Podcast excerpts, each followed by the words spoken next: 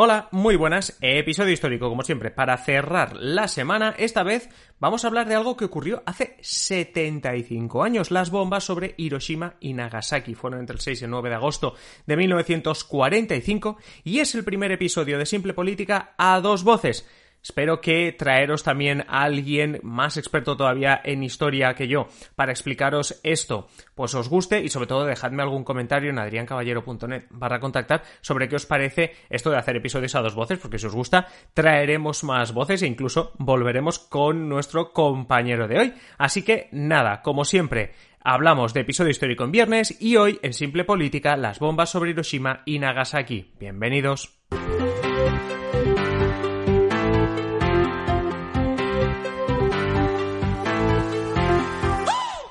Os habla Adrián Caballero y esto es Simple Política, el podcast que trata de simplificar y traducir todos esos conceptos, estrategias y temas que están presentes cada día en los medios y que nos gustaría entender mejor.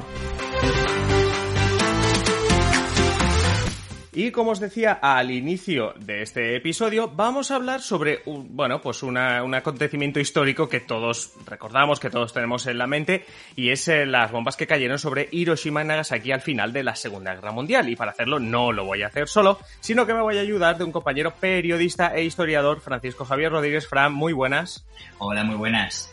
Muchas gracias por estar en, Simple Política. Y es que a veces necesitamos la ayuda de alguien que entienda un poquito más para explicar algo tan complejo como, bueno, es que unas bombas nucleares que no sea, bueno, que se demostró la capacidad eh, eh, mortífera que tenían, que no se han vuelto a usar, que no ha habido una guerra en la que se hayan involucrado otra vez bombas eh, nucleares. Entonces, la primera pregunta así es muy sencilla. Muchas veces en este podcast simplificamos las cosas con preguntas como ¿por qué?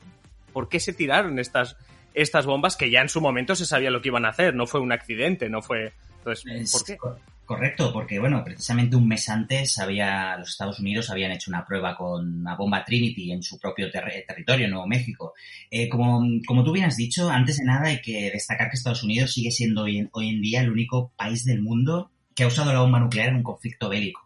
¿no? Hay más potencias que han hecho pruebas nucleares, pero nunca se ha utilizado como lo utilizó Estados Unidos en el 45 contra Japón. Para comprender por qué la entonces emergente potencia norteamericana usó un método tan mortífero para derrotar a sus enemigos nipones, hay que fijarse en el devenir de la Segunda Guerra Mundial, ¿no? Eh, los, lanzamientos de las dos bombas atómicas, fueron Little Boy y Fat Man, el 6 y 9 de agosto de 1945 sobre Hiroshima y Nagasaki, eh, se produjeron tres meses después de la capitulación de sus aliados de la Alemania nazi en Europa.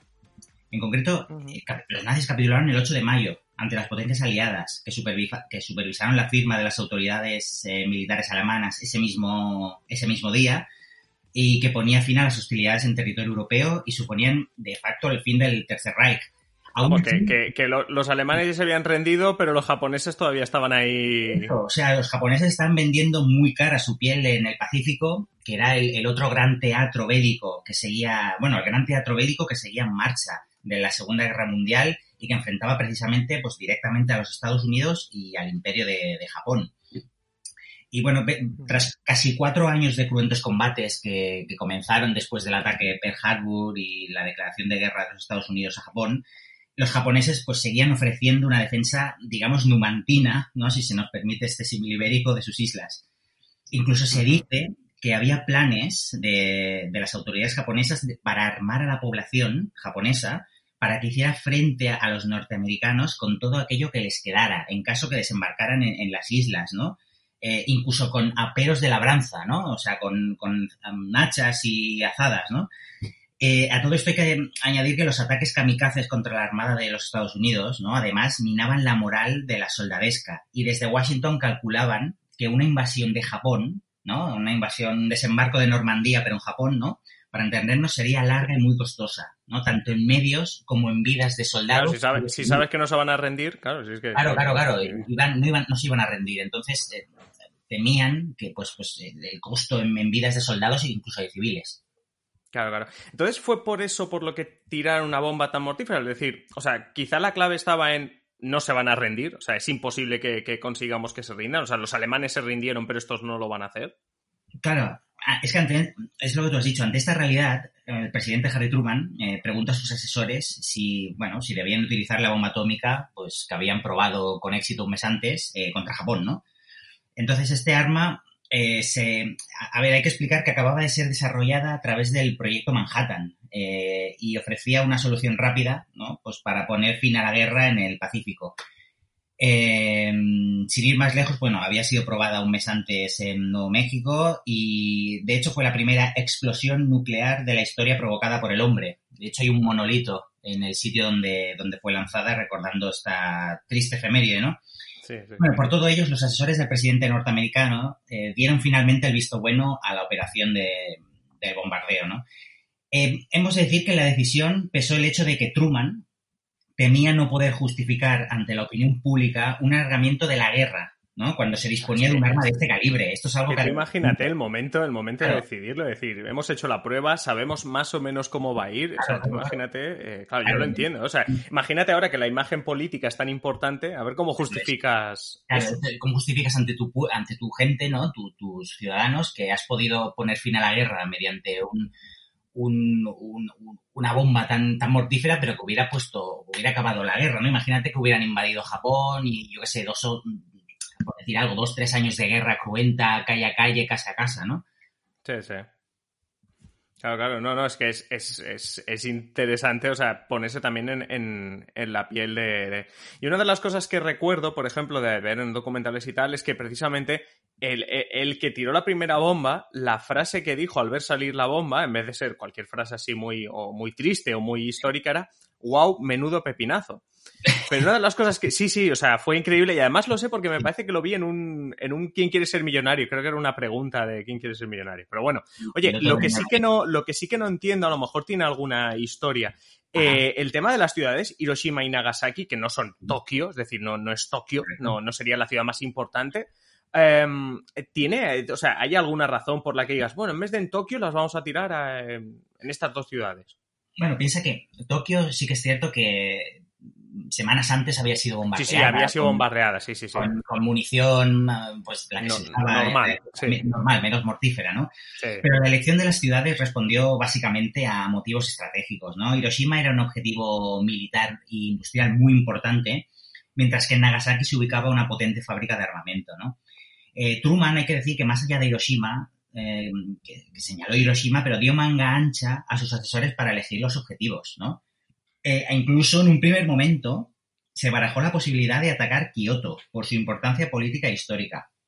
Pero esto es algo o sea, al, final esto era tirar dos bombas y, que produjesen miles de muertos y era una advertencia y ya está. O sea, como si las tiraban en, cualquier otra ciudad. Claro, claro, claro. Incluso, por ejemplo, si de haber atacado Kioto, ¿no? Por su importancia política, histórica, ¿no? Religiosa en Japón, es algo que finalmente quedó descartado, ¿no? Puesto que habría sido una afrenta muy alta ¿no? al espíritu japonés, eh, dada la importancia que decíamos que tiene esta ciudad, y, también un poco con vistas a la posguerra, ¿no? A la, a la, a la posible, a la presumible reconciliación, ¿no? Que estarían pensando ya las autoridades norteamericanas y Kioto quizá hubiera sido un golpe demasiado duro. Ya, Claro, sí, un golpe bajo sería. Luego, luego no vengas aquí a negociar nada que nos has bombardeado. Con, con, lo triste, o sea, con, con lo triste que, que, sería para Japón, porque claro, o sea, una de las consecuencias, obviamente, de las dos bombas es.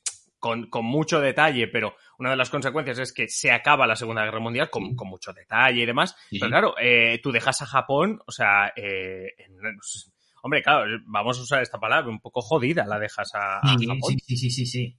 No, y además em, piensa que em, eh, los bombardeos, o sea, se, acababa de probar un arma que no se había lanzado nunca en la historia y que provocaba una destrucción hasta ahora nunca vista. O sea, el impacto fue, fue doble, ¿no? Ya, ya no solo la, rendición, el costo en vida, sino lo, que fueron capaces de, desatar, ¿no? Fue el infierno. Eh, hmm. Es que, por ejemplo, es que después de, las, de, los lanzamientos, eh, pues Japón se pues, se rindió, ¿no? Y capituló. Hay que decir que entre las bombas de, Hiroshima y Nagasaki, eh, la Unión Soviética declaró la guerra a Japón. Era algo que se hablaba desde el 43 en, las, en la conferencia de Teherán y en varias conferencias que habían mantenido los... Sí, claro, porque aunque después hubo una guerra fría, claro, hay que recordar que en ese momento, en la Segunda Guerra Mundial, Estados Unidos y la Unión Soviética van a una, en principio contra Hitler. Claro, Hitler ya, ya está, ya se ha suicidado, se ha rendido a Alemania. Ahora contra lo que quedaba. Claro, claro. Y de hecho, a los americanos les interesaba desde hacía ya meses, pues que la Unión Soviética atenazara a Japón por el norte, ¿no? Sí que es cierto que al principio de la guerra había habido alguna escaramuza, algún tipo de incursión entre estos dos países, pero hasta el momento la Unión Soviética se mantenía un poco neutral, ¿no? Ante, ante Japón. Y bueno, de alguna manera, pues el lanzamiento de la primera bomba precipitó a una pequeña guerra ruso-japonesa, ¿no? ¿no? No confundir con la de principios del siglo XX, sí que duró unos días y que hubo algunas eh, operaciones militares eh, de, menor... Hombre, es curioso porque eh, pasan como dos días entre una bomba y la otra y es curioso que entre esos dos días a la Unión Soviética se le ocurre decir, bueno, pues me voy a apuntar yo hasta... Sí, ya que estamos, ¿no? Sí. Ya, que está, ya, que, ya que estamos aquí y encima le acaban de tirar una bomba atómica a Japón, es como, hombre, ahora que mi rival, ahora que el portero está cojo, voy a ver si chuto a portería. Sí, es un poco, al final era bueno, un poco aprovecharse. Era, la voluntad de las potencias era acabar con la guerra. Una guerra que se estaba alargando, que bueno, causó la, mortandad que causó en todo el mundo. No, sí, la, 66 millones de muertos entre civiles y, y, ejércitos. Es la, el, bueno, es el, el, capítulo, el conflicto que más muertos ha causado en la historia del mm, mundo. Correcto, sí, sí, el más mortífero y el más destructivo y que afectó a, bueno, a casi todo el mundo.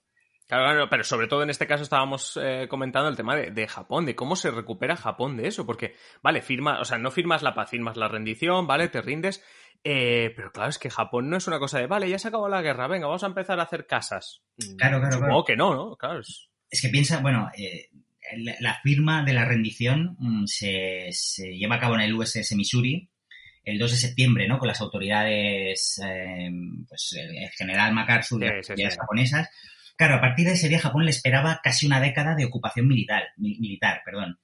Eh, Hirohito, que era el emperador, finalmente conserva el título, ¿no? ya que recibe inmunidad en los denominados juicios de Tokio, que es un el, homólogo asiático de los de Nuremberg a los nazis, ¿no? Y en este caso fueron criticados por el unilateralismo norteamericano y porque no acabaron de investigar crímenes cometidos por el ejército nipón en China y Corea eh, durante la ocupación anterior de los años anteriores, ni por la guerra química desarrollado, desarrollada en estos territorios. Finalmente, por eso condenó a muerte a los principales mandos militares y del gobierno japonés, mientras que recluyó en prisión a ministros y embajadores, muchos de los cuales serían indultados años más tarde en, durante la, la, época que se conoce del milagro japonés, ¿no? que es el cuando una potencia como Japón, el imperio japonés, pues resurge, ¿no? Como la ave Félix de, sus, ceniza, de sus cenizas, ¿no?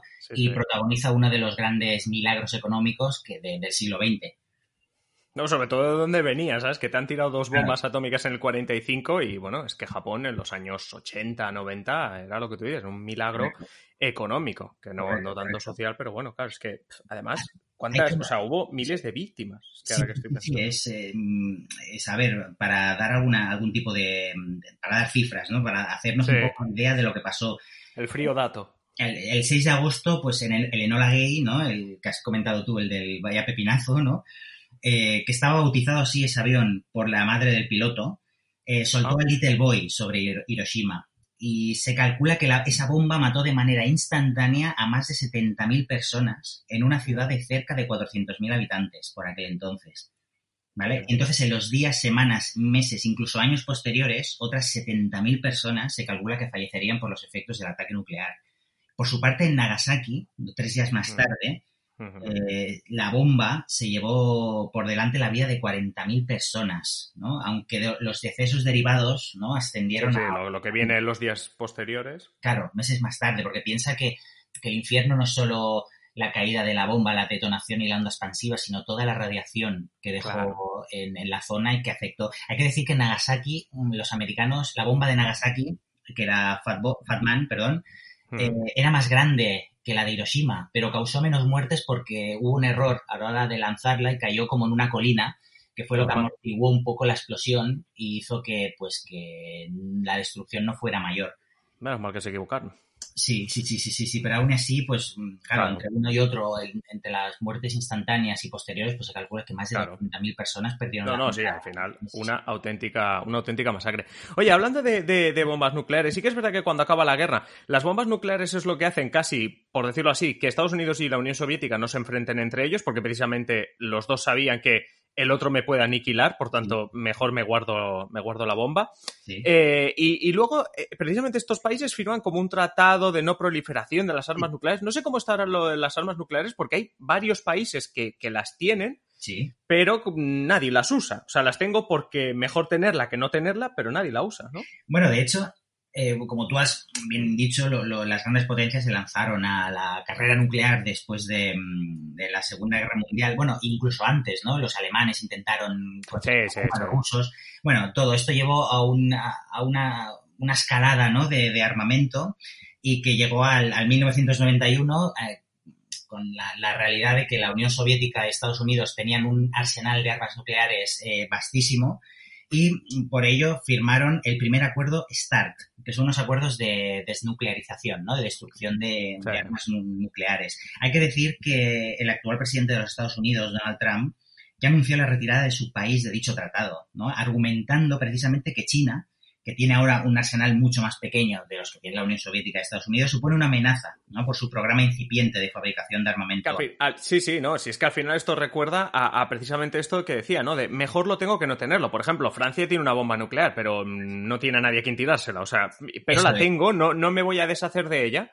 Al final es, equilibrios, sí, hay, hay, hay el equilibrio de Nash, la, destrucción mutua asegurada, ¿no? Que una cosa sí, lo que correcto, correcto. porque si no, eh, pues eh, como nos pongamos todos a usar armas, quizás se calcula que en una hora pues, el mundo podría estar destruido, ¿no? Podrían... Sí, no, pero y ya no solo por eso, sino porque se lo toman como una baza. Tengo esta carta en la que yo sé que tú no me vas a tirar una bomba, yo tampoco te la voy a tirar, pero los dos sabemos que yo tengo una bomba y aquí ya y aquí se acaba la, el debate. y se acaba el debate porque tengo una bomba. Sabemos que nos podemos autodestruir y, que, lo que tenemos cada uno, por lo tanto, pues hay hay un, un cierto equilibrio, ¿no? Que sería, es un poco irónico, ¿no? Porque al final estás creando muerte, estás creando armas, ¿no? Pero eso precisamente es lo que ayuda a que haya un equilibrio, ¿no? Entre estas grandes potencias que, si no lo hubiera, pues quizás pues alguna la, usaría, ¿no? Y lo que está intentando hacer Donald Trump. El triste em, título, ¿no? De ser la única potencia que aún ha, que, bueno, que ha usado armas nucleares en un conflicto. Eso sí. Eso sí, esperemos que se quede siempre con, ese, con ese título. A Francisco Javier Rodríguez, muchísimas gracias, compañero, por ayudarnos a entender un poco mejor pues cómo fue ese episodio de Hiroshima y Nagasaki y ver las consecuencias, sobre todo que tuvo para, para Japón. Muchísimas gracias. Muchísimas gracias a ti por permitirme participar en este podcast y hasta ahora. Bueno, muchísimas, muchísimas gracias. Y vosotros ya sabéis que acabamos la semana con este podcast y que si os ha gustado, pues ya sabéis, suscribiros al podcast los que estéis escuchando y no estéis suscritos. Y ya sabéis que también tenemos un canal de YouTube al que también os podéis suscribir. Nada más, un saludo, nos escuchamos en el siguiente episodio. Adiós.